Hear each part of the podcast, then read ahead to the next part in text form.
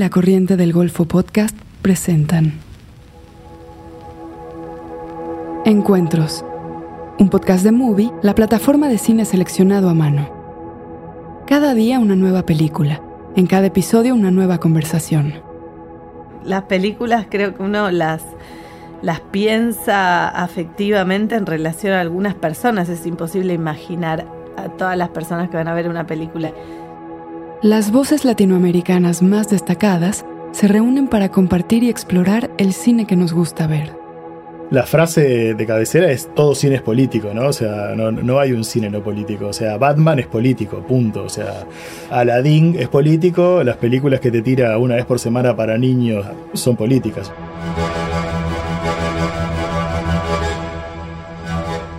En este episodio se habla de los vínculos familiares desde una perspectiva política y cinematográfica. Ana Katz es una actriz, guionista, directora y productora argentina. Ha alternado y trabajado paralelamente en estos roles a lo largo de una filmografía propia de seis largometrajes, estrenados en festivales como San Sebastián, Sundance y Cannes. También ha colaborado con colegas de Argentina, España y Uruguay, como Carlos Sorín, Paco León, Pablo Stoll y Juan Pablo Revela, en películas como El juego de la silla, Sueño Florianópolis, Mi amiga del parque y El perro que no calla, ha examinado con un humor impredecible la idea de familia que tejen personajes inestables y profundamente incómodos. Por otro lado, Pablo Stoll es un guionista, director, productor y editor de Uruguay. Junto con Juan Pablo Revela dirigió dos obras que se han convertido en grandes hitos del último auge del cine latinoamericano, 25 Watts y Whisky.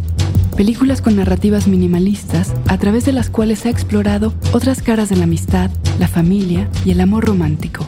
La quincena de realizadores de Cannes, Rotterdam y Toronto han acogido el estreno de estas películas y sus otros dos largometrajes en solitario, Hiroshima y Tres.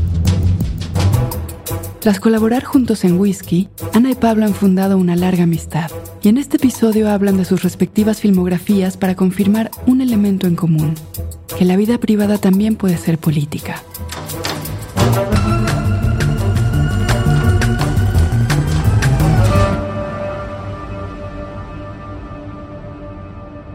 Che, creo que es la experiencia más parecida a Gran Hermano que vivimos para siempre.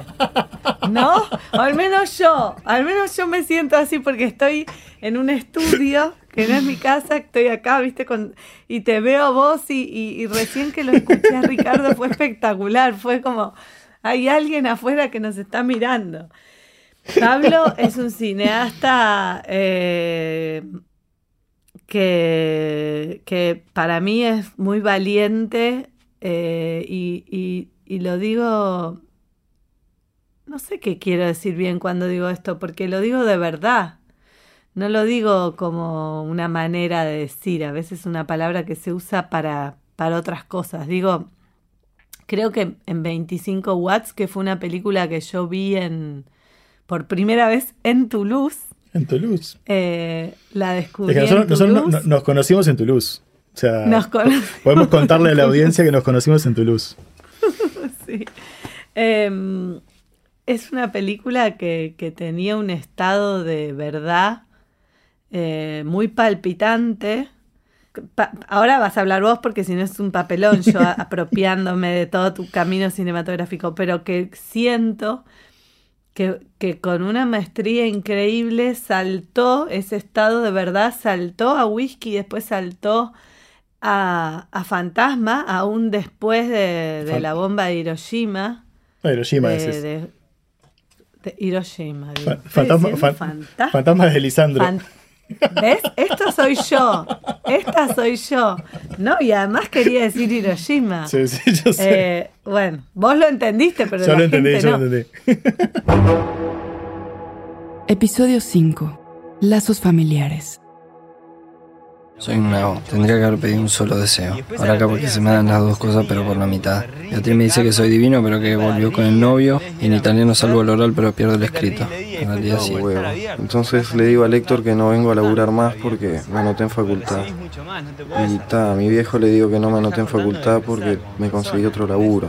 Y a María. Estaban ahí bien paraditas, no se caían con nada, qué botella de mierda. Lo deseo no hay que decirlo, si no, no se cumple. Mi tío Alfonso tenía razón.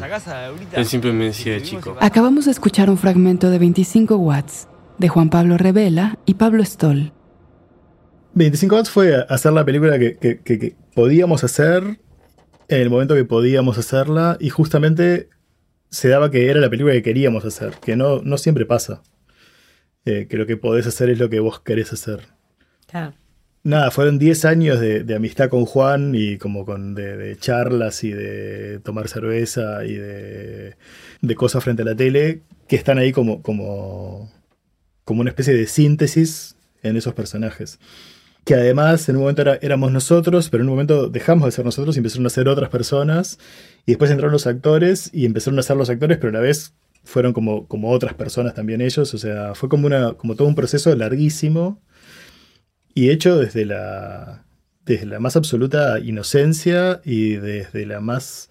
O sea, no sé si inocencia es la palabra porque queda como muy como... Como que le da como un halo de, de, de infantilismo. O sea, no sé si inocencia o, o más como desde la, desde la...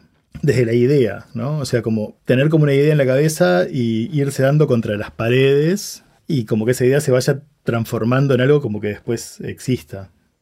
Perdón, pero por ejemplo, la convivencia con, con la gente mayor en esa ciudad, en ese Montevideo que se pinta, ¿no?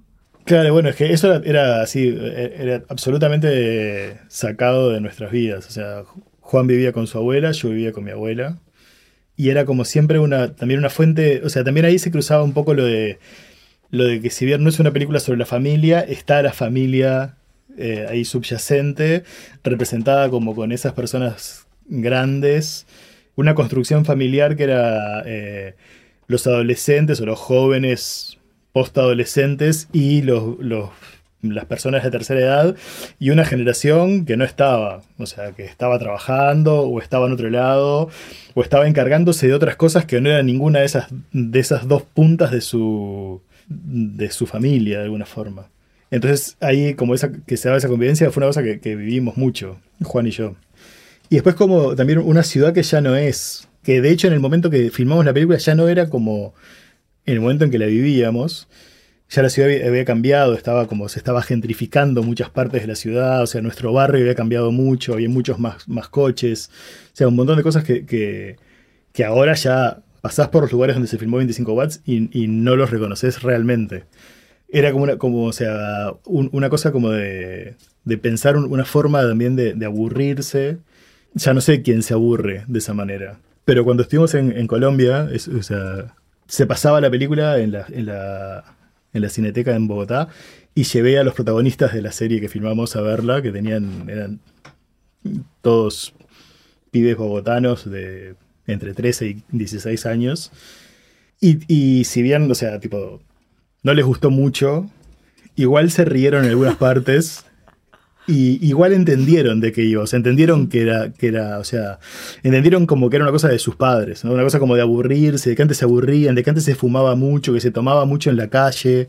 Les llegó de alguna forma, o sea, eso fue bastante raro. Bueno, pero, pero es eso, ¿no? El estado de verdad. Y sí, Eh, ese estado de verdad es más profundo, creo, de lo que estás, esa presencia, por eso me queda mucho lo de las abuelas, de crecer en conjunto con esa gente y el estado de aburrimiento que tiene que ver con otra cosa, si querés más hasta filosófica de la adolescencia, eh, che, me estoy preparando para qué y qué, qué hago hoy, son las 4 de la tarde y eh, eso está muy fuerte en la película y no sé si aún mirando TikTok no lo sentís cuando estás acostado. Es que a mí me dio la sensación esa, como de que vos podías, o sea, que ahora hay otras formas de aburrirse. O sea, que igual la multipantalla y la, la absoluta este, interconexión y el hecho como de que vos tocas un botón y ese botón hace un efecto en otro, en otro y en otra persona, en tiempo real, todo eso no deja de. No es como que no te deja sentir como ese spleen del adolescente. O sea, que eso sigue sucediendo. O sea, capaz que hay que escarbarlo más, pero que sigue estando ahí. O sea, ¿y cuál va a ser la reacción? O sea, ¿cuál va a ser el 25 watts del futuro? Digamos, es como una... Capaz que ya está pasando en TikTok ahora mismo, o en Twitch, o en tanto saber en dónde mierda, pero... que no, lo que no sé es si va a pasar en el cine. O sea, no sé si, si, si hay... Este, o sea, en algún lado debe haber. De hecho, cuando hicimos 25 watts había unos pibes polacos que habían hecho una película muy parecida. O sea, pero lo habían hecho como mucho más como si nosotros lo hubiéramos filmado en nuestra primera idea de hacerla como con VHS y solo nosotros en, pantalla. Que era como la idea original era eh, actuar Juan y yo y Arauco, otro amigo, hacer como todos los personajes. O sea, y eh, estos pibes polacos habían hecho eso como con unas cámaras High 8. La película era un bardo total. Pero digamos, era un momento en el cual eso, estaba pasando. O sea, en, en muchos lugares al mismo tiempo. Muchos lugares no centrales, digamos. Ahora no sé qué es lo que está pasando. ¿Y de whisky? Y whisky fue como este, una cosa completamente distinta, así como el chiste de los Monty Python. Ahora algo completamente distinto. En un momento 25 estuvo parada, trancada. No sabíamos cómo íbamos a terminarla. Este, Fernando Epstein, el editor y productor, se había ido a Estados Unidos a una beca y no sabía si iba a volver. Nos habíamos quedado con la película a medio terminar. Y fue un, invierno bastante difícil que pasamos con Revela, los dos sin trabajo, que fue el, invierno del año 2000. Y ahí empezamos a escribir algo eh, que no sabíamos bien qué era, que tenía como, como, como telón de fondo la fábrica de calcetines de la, de la familia justamente de Fernando, que nosotros la conocíamos porque íbamos a visitar a Fernando a veces a ese lugar que él trabajaba ahí. Y que nos parecía súper absurdo, como, como una fábrica enorme que, lo que te regalaba al final de toda una cadena de producción fordiana gigante era una media, ¿no? Que es la media de rombos. Entonces era como muy raro eso. Entonces empezamos a, como a, jugar con esas historias, como que qué podría pasar ahí adentro, y llegamos a esa idea como de, que es una idea como, no sé, que es mujer bonita, digamos, ¿no? Que es, eh, bueno, un tipo que hace que otra persona se, se haga pasar por su esposa para, para plantear una fachada de una farsa frente a un tercero. Y la decisión que tomamos, que sí fue una decisión como, como bastante explícita, fue, bueno, pero vamos a contarla de la manera que no la contaría, que no sería como Mujer Bonita. Vamos a contar todo, todo, todo lo otro, todo lo que queda aparte, todo lo que en una película se sacaría, que son los silencios, los momentos incómodos, la parte en la cual hacen cosas más administrativas que cosas interesantes. Ahí, ahí arrancó el, el guion. Y, en un momento también estaba esa cosa como, bueno, entonces van a ser varios días que se van a reiterar. Entonces dijimos, bueno, pero si vamos a hacer varios días que se van a reiterar, eh, no hagamos el, clásico montaje de eh, el primer día contamos todo, el segundo día contamos un pedacito, el tercer día ya no contamos nada, pues ya se sabe que esto se reitera. Hagamos que, vivamos con los personajes todo ese proceso, todo ese aburrimiento. Entonces también como que fuimos haciendo eso y, bueno, después te llamamos a vos. para, la, para la pareja. Cuando fuimos con Daniel Hendler, que tuvimos una escena pequeña y que esos días fueron tan soñados en el Hotel Argentino ahí en Piriápolis. Una vez me acuerdo que no nos tocaba filmar, digo, estaba feliz de actriz ahí dando vueltas por el Hotel Argentino y fui a ver un rato a Pablo y a Juan que estaban filmando y mm, era una escena en un baño donde había un toallón. Un día que después al final en la cena me acuerdo que me dijeron fue difícil, hoy fue difícil. Escenas en baño siempre son difíciles. Ah, espantoso. Qué lugar terrible que es un baño porque no, es como con, y, después las miradas falsas a los espejos malditos, hay como toda una cosa espantosa. En el baño te odian todos, te odia el sonidista porque rebota, te odia el fotógrafo porque son o, blancos y, o, son brillantes los azulejos y la luz copia. Entonces es como que entras al baño y ya entras como perdiendo 3 a 0 porque todo el mundo te odia. Es, es apretado, generalmente hay olor. O sea, es la verdad es como, siempre pongo escenas en baños y después digo, ¿por qué sigo escribiendo escenas en baños? Sí. Y bueno, porque uno sigue yendo al baño, es terrible. Y me acuerdo mucho del monitor, de, cuando iba a ver, del puntualmente del toallero, del, del toallero y, y ustedes charlando y tuve una sensación muy hermosa, más allá de que, por lo que me decían después, estaban trancados, ponele, pero sin embargo yo sentí que se estaba filmando ahí, que es algo que siempre me pasó con el grupo, digamos, de, amigos y amigas así de Uruguay, eh, que nos hicimos ahí en Toulouse, digamos, la sensación de que estaba en que en ese baño, en ese plano, se estaba filmando, no era un plano de la película, sino que se estaba filmando, se estaba pensando algo que me vuelve otra vez esa sensación de, estado de verdad que para mí whisky lo tiene de una manera medio, medio perfecta. Eh, que ni siquiera lo digo como algo bueno o malo. es para mí. Es que es medio perfecto. ahora en, en, la peli de zombies, el asistente de dirección eh, había, había estado en whisky también era asistente de producción en Whisky. Y en un momento yo le dije, che, ¿vos te acordás que, en Whisky filmamos ocho semanas? Y acá esta película de zombies que tiene tipo miles de personajes, zombies, muertos, gente que se come a otra, la vamos a hacer en cuatro semanas. ¿Qué hacíamos en Whisky? ¿Qué hacíamos todo el tiempo? Con todo ese tiempo. Y él me contestó eh, muy sabiamente, y bueno, así quedó, ¿no?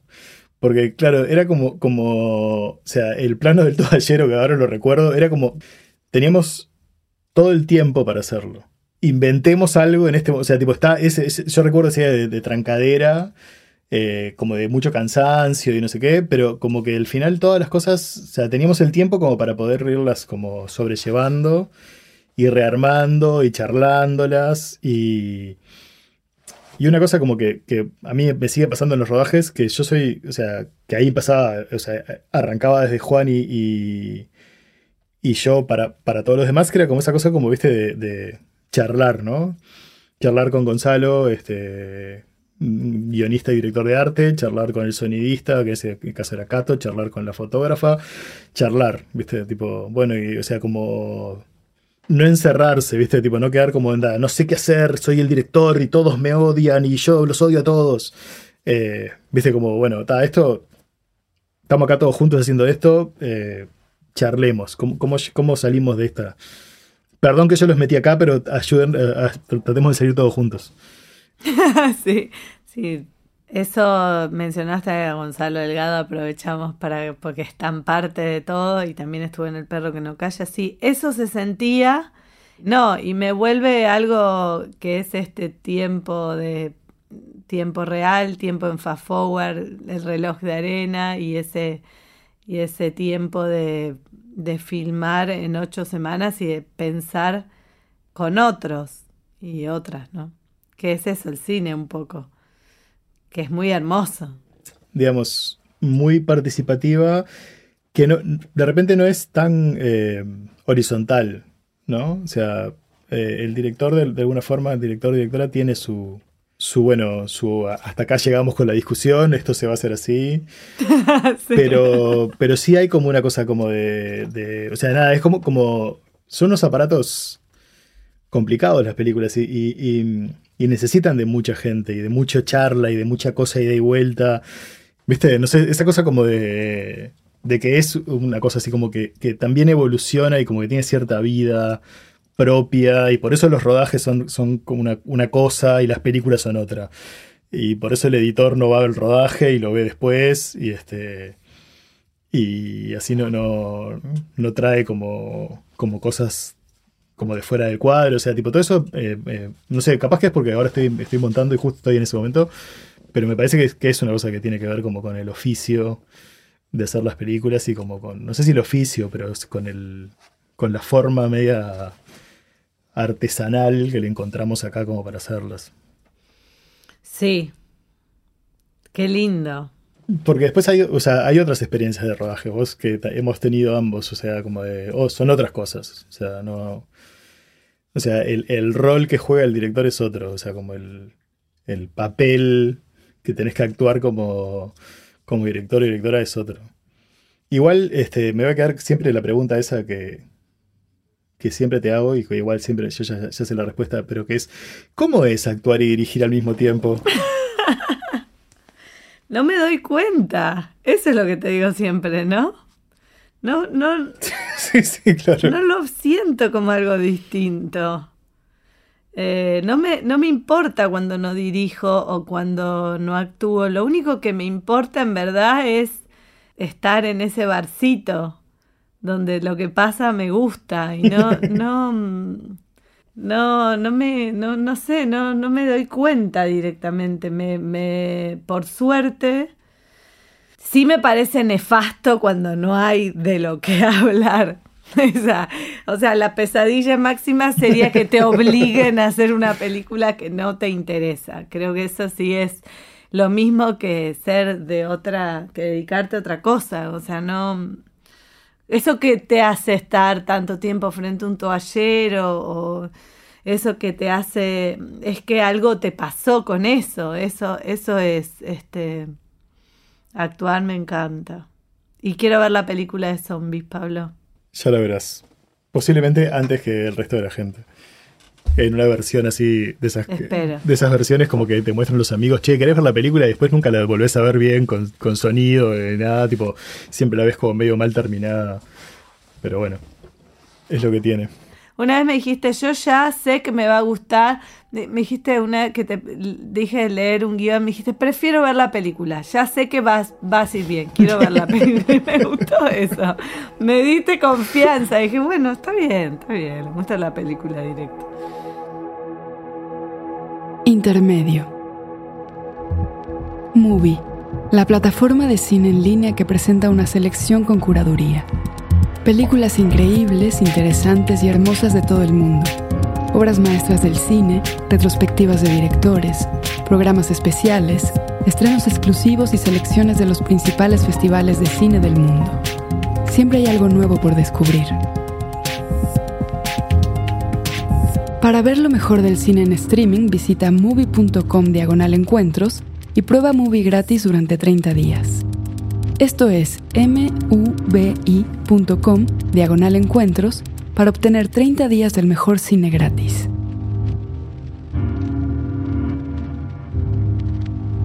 En este espacio, Ana Katz y Pablo Stoll hablan de algunas de sus películas favoritas aprovechando el espacio para, proponer películas que me gustan, pero no sé si son películas como que me marcaron. Las películas que me marcaron son dos o tres y son yo se la agarra las galaxias, viste que la vi 50 veces.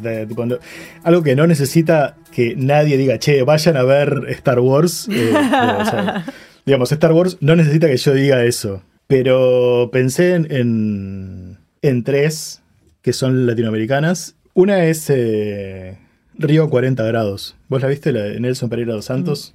No, la, me acusé, pero es, no. Es una película brasilera del año, eh, creo que es el año o 51 o 49, no sé, tipo, es como, o sea, y es un peliculón, así, tipo, es increíble y tiene una cosa como de, de, libertad en la forma, o sea, la película viene, viene con un personaje, de repente se va con otro, después se va con otro, después se va con otro, después y va como, como cambiando de, de puntos de vista y es como un friso de la ciudad y termina, eh, eh, pasa por el Maracaná en un partido del Flamengo y termina en, una favela en, un, este, en un momento de, con una escuela de samba.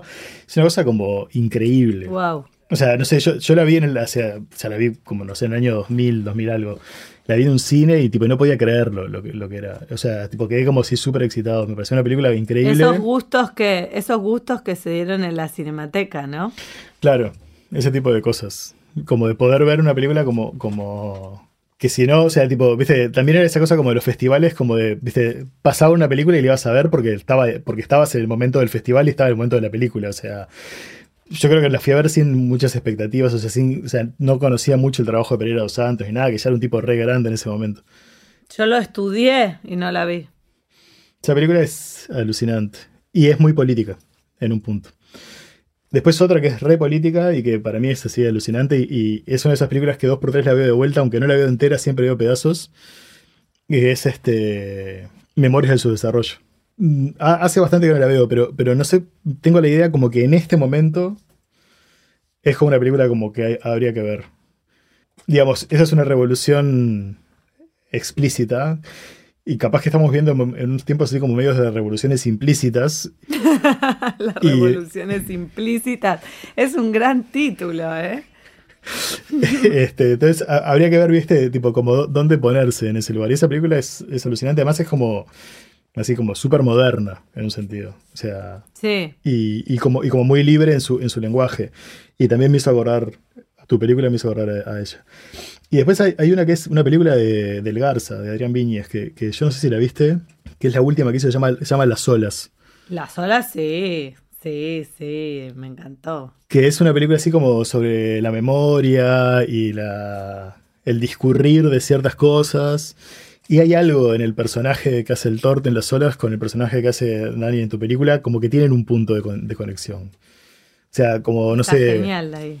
Algo como en la mirada, o algo como en el momento de, como de la, de la retrospección, que en el caso de, del Tort en las olas es, es explícita, y en el caso de, de, Seba, Daniel, Daniel Katz, es como más como interior, ¿no? O sea, como. No sé, eh, el momento de, cuando él va a la playa solo y, está con el perro que encuentra en la playa me hizo acordar pila a las horas. O sea, también como por, el momento o sea, por el mar, la situación, pero, pero es como, ah, como esto, esa idea como esto podría, podría ser lo que ya pasó y que lo estamos viendo dentro de una cosa que también está pasando. O sea, como esa, esa cosa como de la multiplicidad de, tiempos en los cuales vivimos cuando, cuando mezclamos el recuerdo con lo que nos pasa.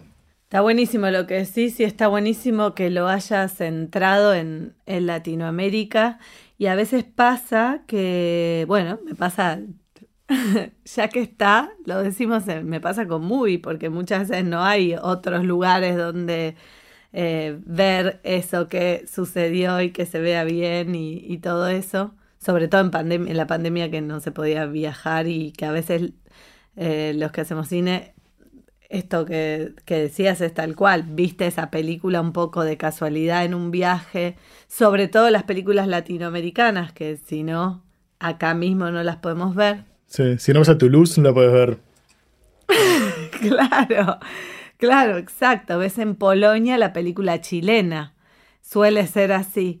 Y pensaba eso, ¿no? Que hay muchas veces que, que me encuentro con películas que digo, pero esto estaba planteado, esto se planteó en el 50, en el 60, está en el 70, esto se planteó. Chicos, ya esto se planteó a nivel eh, político, a nivel lenguaje.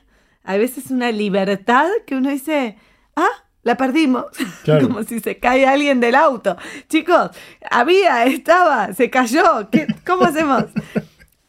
que vos no te habías acordado que había. Y incluso eso de ver películas, rever películas que, que vimos cuando, cuando a mí me pasó hace poco que volví a leer a Ken Loach, que la verdad que en el momento de estudiar cine me copé y de hecho una de las películas que había elegido por formativa en mí fue eh, Riff Raff. Qué buena película. Sí, y cuando la vi me acuerdo que fue, ah, que igual seguro me nombrabas a Nelson Pereira dos Santos, decías, claro, debía estar, eso debía estar sembrado, pero de todas maneras sí, eh, a lo largo del camino de, de ese cineasta vos decís, hay una persona que es íntegra, que hay un camino súper sólido respecto a sí mismo, como de, de búsqueda, de descubrimiento y de reflexión en torno a algo, pero, pero es un camino, es un camino que está como trazado. Y me acuerdo que con Riff Raff, en relación a, esa cámara en mano y esa manera de buscar entre diálogos de, en ese caso me acuerdo que eran obreros en la construcción, en ese edificio, que yo decía, pero pará, pero esto está... Eh, yo teatro eh, hice siempre desde chica y, y, estaba mezclado ya como ver qué pasaba como actriz o qué están haciendo sus actores. La sensación esa era, para, pero estos actores, ¿cómo lo filmó? ¿Cómo se, cómo, por qué pasó esto que pasa en Riff Raff? ¿Qué, ¿Por qué hacen, hay un momento, unos chistes que hacen, que era, que lograba mucho esa cosa de estar boludeando en medio del laburo. Como un laburo que te exige y vos riéndote y que, que es casi, yo creo, una de las leyes para soportar algunos laburos, ese estado de camaradería, de eso que te hace zafar y que si está, la estoy pasando bien y mientras eh, por ahí estás 14 horas o más Pero me acuerdo que pensé mucho eso. Dije, che, pero esta gente está actuando, esta cámara, esta gente, ¿qué están haciendo? Igual me quedé recolgada porque pensaba que, claro, que toda esa corriente del cine brasileño, que después directamente se fue el instituto de Brasil, ¿no? Pasó a ser... Sí, esa gente como que fue, quedó como media colgada del pincel, así. Pero hay, la anécdota de, Río 40 grados es que la prohibieron en Río. y, y el, prefecto de Río, no sé cómo se le llaman en Brasil, el, alcalde, dijo que la prohibían por una película fantasiosa porque en Río nunca hacía 40 grados. Espectacular. Lo cual es como una genialidad de la. O sea, viste, de las. Un millón de formas que toma. ridículas que va a tomar la censura y pueden usarla, ¿no? Porque es como. O sea, tipo, es increíble. Es una película así alucinante. O sea, la película más famosa de Nelson Pedro Santos es Vidas Secas. Sí, es así. Que es en, el nordeste, no sé qué. Esta es, otra cosa, es mucho más urbana. A mí me, gustó más, digamos. Es menos. No sé, es menos como de género rural latinoamericano que, que, Vidas Secas, que es basada en una novela y O sea, esta, no sé si es basada en una novela, no tengo mucha idea. Pero sí es una película alucinante. ¿Dónde conseguirla ahora, no? Bueno, Habría que pedir, pedirse la movie. Claro, si pueden incluir. Eh. Y después no puedo no nombrar yo, qué cosa que me fui para Europa, ¿no? Pero eh, Las noches de luna llena eh, de Romer, que es una película que no sé cuántas veces vi, muchísimas. Nunca la vi esa de Romer. Ah, te estoy dando un planazo, te estoy regalando un planazo cuando no quieras hacer avanzar el reloj de arena.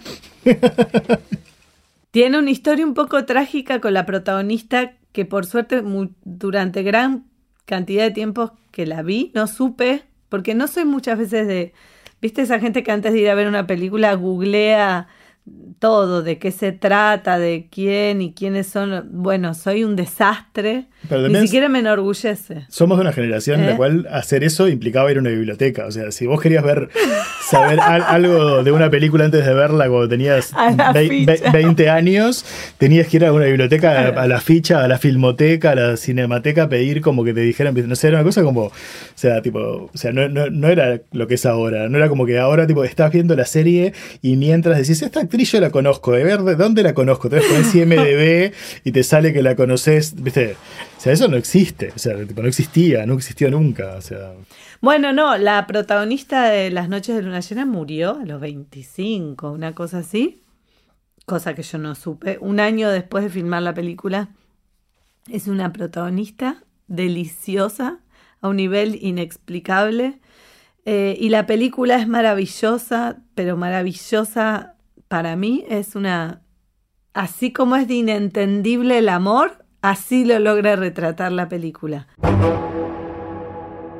Segunda parte. Yo no había visto eh, tu, película hasta ayer. Este, entonces, ahora justo hace un rato me mandaste un mensaje diciendo, y me vas a contar, y yo te dije, no, no te voy a hacer el spoiler justo antes de empezar nuestra charla. Perdón, ¿se quedan a comer? Ay, sí. Musaca va a ser. ¿Te gusta la musaca? Es. ¿Qué es? Verduras. Ah, verduras. Sí, sí, sí. Vos deberías ponerle un restaurante. Gracias. Chico. Bueno, escúchame. bueno, ¿qué hacemos? Espera, porque te explico. Estaba Catalina también ahí, que viste, no mm. quería hablar mucho. Mm. El tipo. Pero me dijo que yo estaba nerviosa. ¿Vos te das cuenta que me va a decir que estoy nerviosa? Pero está mal de la cabeza. Pero, no. Acabamos de escuchar un fragmento del perro que no calla, de Anna Katz. Y nada, y, lo que me pasó fue, fue un poco eso que decís vos, o sea, me conmovió mucho, quedé así como medio trastocado, no sé cómo, cómo explicarlo, o sea, como, como fue una cosa, es, eso de esas películas como que todavía no termino de, o sea, me va a pasar, me van a faltar días como para que me baje del todo y como para, para ponerla en, en, en relación, pero como mucha cosa como de mucha resonancia, muy concreta como muy familiar. O sea, y, parte de, O sea, digamos, pasando como lo familiar obvio, ¿no? O sea, el hecho como de que yo conozco a tu hermano desde que te conozco a vos, y conozco a un montón de los actores que aparecen en la película, y que hay un montón de cosas que yo sé, digamos que un espectador normal tal vez no, no, no sepa al respecto de vos, de la película, que cosas que ya hablamos, aunque yo no hubiera visto la película. Trascendiendo todo eso, eh, el, el, periplo del, del, personaje, o sea, el, el, el, viaje que hace él, es de una resonancia como muy fuerte en el sentido ese, ¿no? Como de, de la búsqueda del lugar, donde sentirse cómodo, darse cuenta como que no hay un lugar para sentirse cómodo, o sea, como que, que, esa supuesta comodidad o esa supuesta forma de vivir como más simple que todos este, de alguna forma anhelamos no existe y, y, y, en cada una de esas encarnaciones de él se, va complicando porque, porque todo se complica, entonces cuando el sueño se, va al campo y cuando va al campo, no, no era ahí, no sé, o sea, también el, el, mundo de la pareja y la conexión y el hijo, o sea, y todo es como, como, como una cosa así como de, de nunca poder estar del todo, eso, como cómodo en el mundo, ¿no? Y que tampoco implica como una cosa de, de o sea, que es como una especie de, lucha, porque es una lucha, pero es una lucha muy subterránea en el personaje y en todos nosotros, ¿no? O sea, no, es como una lucha como, bueno, entonces ahora, como no me siento cómodo del mundo, eh, agarro y pongo una bomba, este, en no sé dónde. Es como una cosa como más, o sea, como que de aguantar un montón de explosiones que pasan adentro de uno todo el tiempo y más o menos irlas este, llevando y como ir poniendo cara buena y cortando eh, berenjena. O sea, en el momento del corte de la berenjena me puse como a llorar. Porque... No, quiero decir que este es un momento muy importante, está siendo registrado un momento muy importante porque las películas creo que uno las, las piensa afectivamente en relación a algunas personas, es imposible imaginar a todas las personas que van a ver una película ahí. Para mí la mirada de Pablo es una mirada que espero, que anhelo, que estoy esperando a ver qué piensa y que, y que me gusta y que es dura y escuchar esto me, me, me resulta como un registro de un gran momento personal, digamos. Sí, es raro, o sea, eh, también no, no, no eh, yo soy bastante parco, no sé si, si te diría todas estas cosas en tu situación. Digo, no, me gustó. Está Cats, bueno. Está buena, me gustó, me gustó, me gustó. Este. No, mentira, estás mintiendo. Estás min Depende de la hora, del bar, de la cantidad de cervezas, no. No, no creo, no creo. Y volviendo a la berenjena, ¿no? Que es, o sea, mientras se corta la berenjena, lo que se escucha es una, una reivindicación sindical, ¿no? O una reivindicación de, que más allá de sindical es una reivindicación de, de, la educación desde un lugar. Entonces, hay como, como o sea, la película empieza, em, empieza teniendo como un sustrato político más, más leve, más subterráneo, y en un momento como que aflora fuerte con, con el, tema de las escafandras y todo eso. Entonces, nada, me, me pareció como, como... Creo que es la más política de tus películas. Más allá de que, de que recuerdo una, una encarnizada discusión con, con, Juan Pablo Rivera hace mucho tiempo, en que yo decía que el, el, juego de la silla era una película política y él este, decía que era una comedia y tuvimos una discusión así como de, o sea, de esas que terminan como, anda a cagar, no anda a cagar vos, no sé qué, así como, viste, como muy como... Ay, qué hermoso. Como de enojo, ¿no? O sea, que era como yo le, le estaba dando como una lectura eh, completamente caprichosa al juego de la silla, pero, pero que podría ser como una especie de... Este, ¿Qué, ¿Qué, pasaría si, no? Capaz que nunca te lo comenté esto, pero era. No. Como si el juego de la silla, que es este. Este, este pibe que vuelve por un día a su familia y, y, se va y todos saben que se tiene que ir. Si hubiera una lectura política que fuera, bueno, es, es un desaparecido que vuelve un día.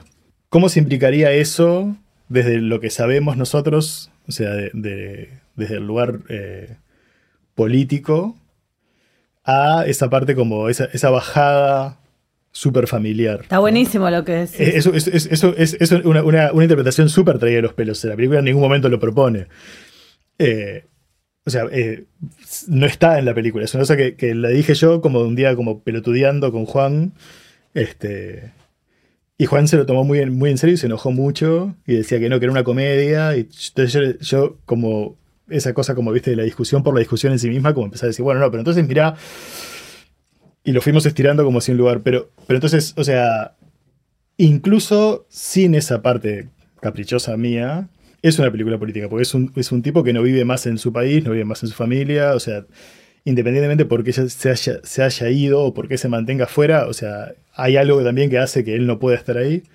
Y hay como una cosa, como de, un sustrato político-económico, ¿no? Eh, independientemente que haya sido porque él que tenía ganas. Eh, sí, sí, sí, claramente sí.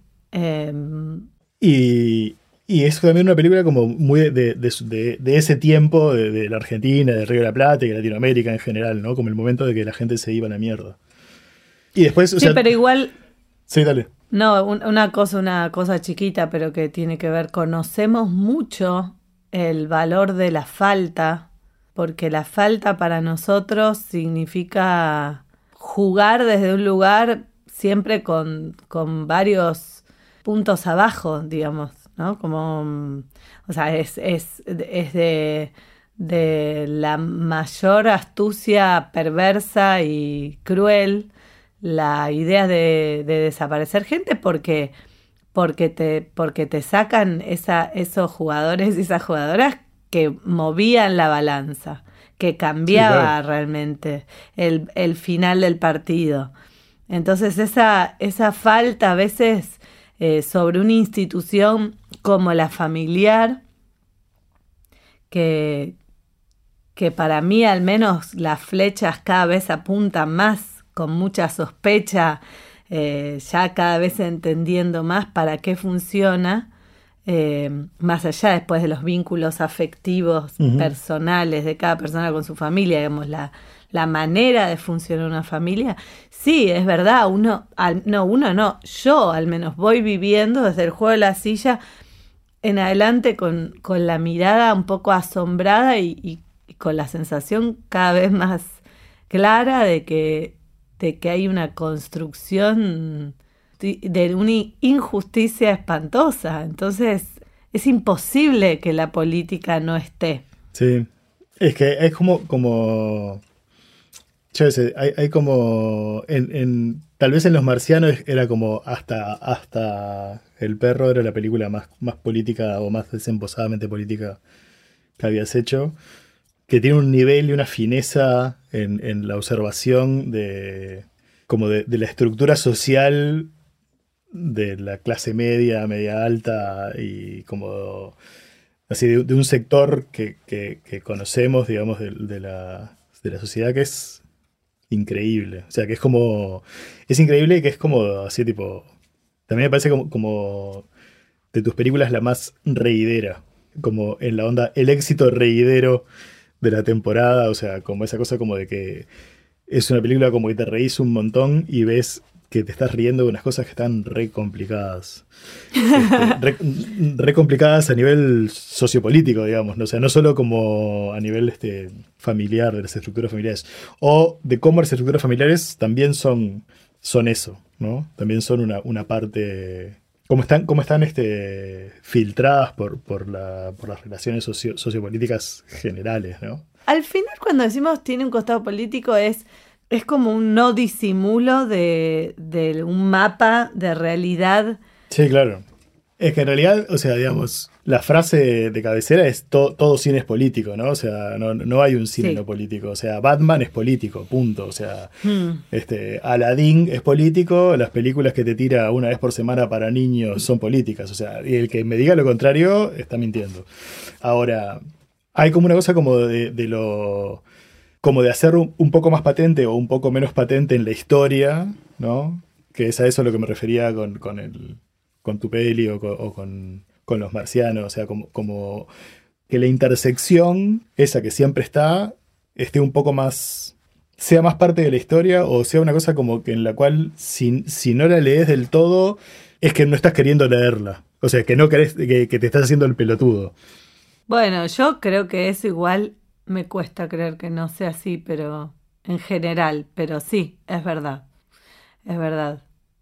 No sé por qué me acordé de algo que es medio cuelgue, pero que influyó cuando hice mi amiga del parque la sensación que yo arrastraba y juntaba hacía un montón de tiempo que era tenía que ver con los parques que una vez estaba en el arenero tenía a mis hijos muy chiquitos, entonces el parque me quedaba muy cerca, una cuadra, y era un lugar, un momento del día que yo ansiaba ir al parque y estar ahí.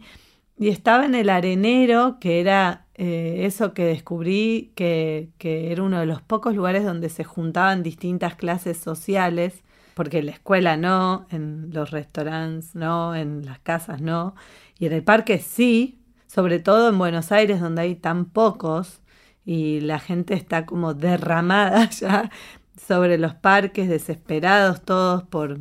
Claro, no tenemos la rambla, viste, así o no sé. Y una vez vi un nenito chiquito, un tipo dos, tres años, que estaba arriba de un, de un coso, de una estructura de esas de las plazas, medio yendo hacia un lugar donde si no te agarrabas del palo para deslizarte, te caías y el nene no, no tenía la edad para eso. Y entonces empecé a mirar, tenía a los míos por ahí, empecé a mirar y vi que como que pensaba, bueno, ¿quién, quién es? ¿Quién es la, la madre o la persona que está cuidando? Éramos madres en general, aunque quede mal decirlo, la mayoría éramos madres eh, y, algún padre, pero estaba mirando y decía, pero ¿quién es la, quién es la persona que nadie, y veía que estábamos todas mirando cómo ese nene se acercaba al vacío pensando, bueno, como si fuese eso, no es mi jurisdicción, no es mi jurisdicción, pero es lamentable que esté pasando esto. Hay un nene que va a caer al vacío y es algo terrible, pero no es mi provincia, no afecta a mi territorio. Y es una gran pena esto que va a pasar si no se acerca a la persona que le corresponde. Entonces pensé en esa oportunidad y muchas veces, porque así vivo, como cada vez más, diciendo, claro, está todo mal. Está todo mal hecho. Porque esto era como, no era algo ni siquiera de un trabajo económico, era, ¿cómo puede ser? que sea tan gráfico y, y, era así, todo como los baldes, qué balde se presta, cuál no, la manera de arrimar a tus propios hijos cuando te das cuenta que hay una aparición que, que te parece más lumpen que la tuya. es como... Sí. Debería volver a ver eh, mi amiga del parque porque cuando yo la vi no, no curtía parques como, como curto ahora. hace tres años que, meto, parque, este, palita y compartir cosas y, además me tocó como la, el mundo...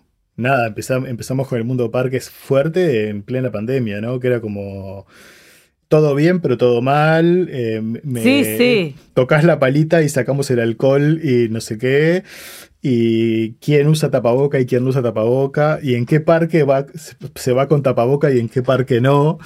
Viste, una cosa así como bastante como muy de tu película también, o sea, muy como, como de, la parte esta de la del, del, meteorito, ¿no? Es como esa parte que decís, tipo, o sea, empieza como, como, como ejercerse como un poder exterior este, rarísimo y la, y la careteamos pero hasta ahí, ¿viste? Entonces medio como, también era como todo bien, todo bien que venga el nene, pero, ¿viste? Tipo como, este, este no, y este tampoco, y, entonces me doy vuelta y le pongo como alcohol este, mientras vos no me ves, porque no, no quiero, no quiero que vos pienses que yo pienso que eh, tus niños están contagiados de una cosa que...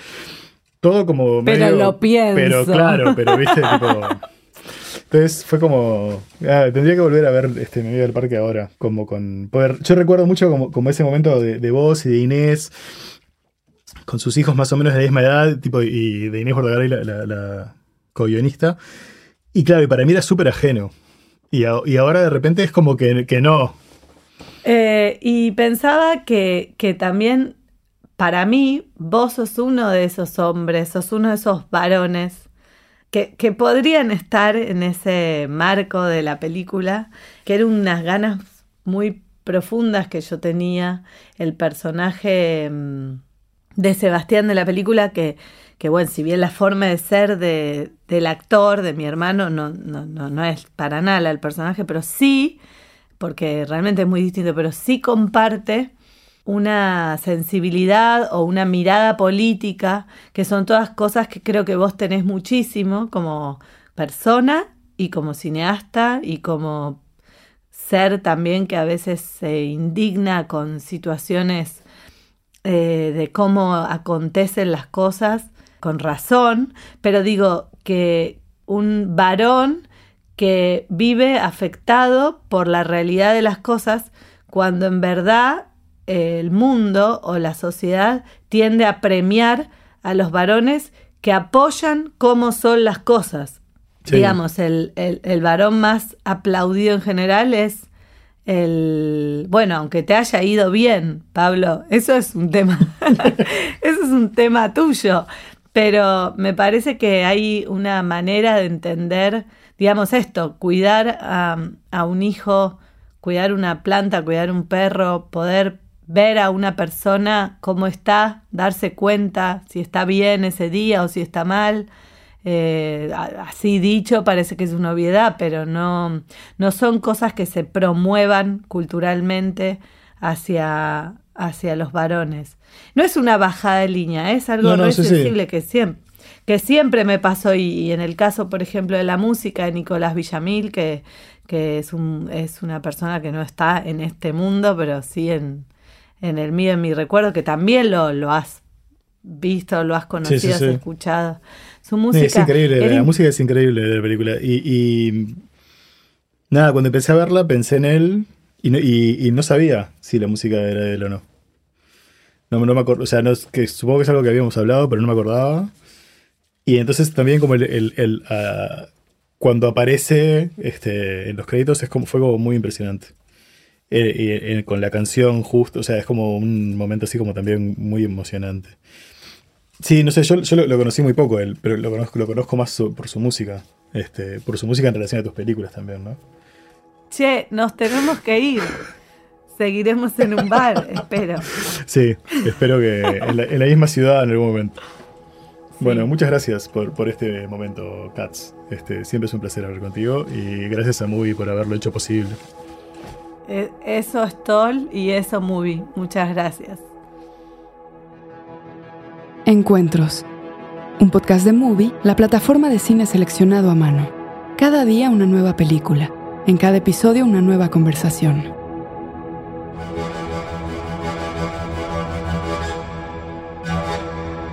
Escucha otros episodios de nuestra segunda temporada de Encuentros, de Movie Podcast, con Paz Encina, Kiro Russo, Dolores Fonsi, Antonia Segers, Julieta Venegas, Eugenio Caballero, Cristina Gallego, Jairo Bustamante, Martín Rechtman y Santiago Motorizado. Esto fue Encuentros, de Movie Podcast, con la participación de Ana Katz y Pablo Stoll. Idea, F.K. Karel, Sandra Gómez, John Barrenechea y Ricardo Giraldo. Producción y supervisión, Ricardo Giraldo. Productores ejecutivos, F.K. Karel, Sandra Gómez, John Barrenechea, Diego Luna, Gael García Bernal y Paula Amor. Sonido, Javier Umpierres. Música original, Andrés Solís. Investigación, guion y transcripciones, Andrés Suárez. Coordinación de producción, guion y transcripciones, Fernando Peña. Grabación de Ana Katz en Argentina, Agustina Lecha en MCL Records. Grabación de Pablo Stoll en Uruguay, Pablo Macedo en Macedonia. Gracias a Diego Trigo y a Luciano Villacé. Voz, Elvira Liceaga. La Corriente del Golfo Podcast y Movie, todos los derechos reservados, 2022.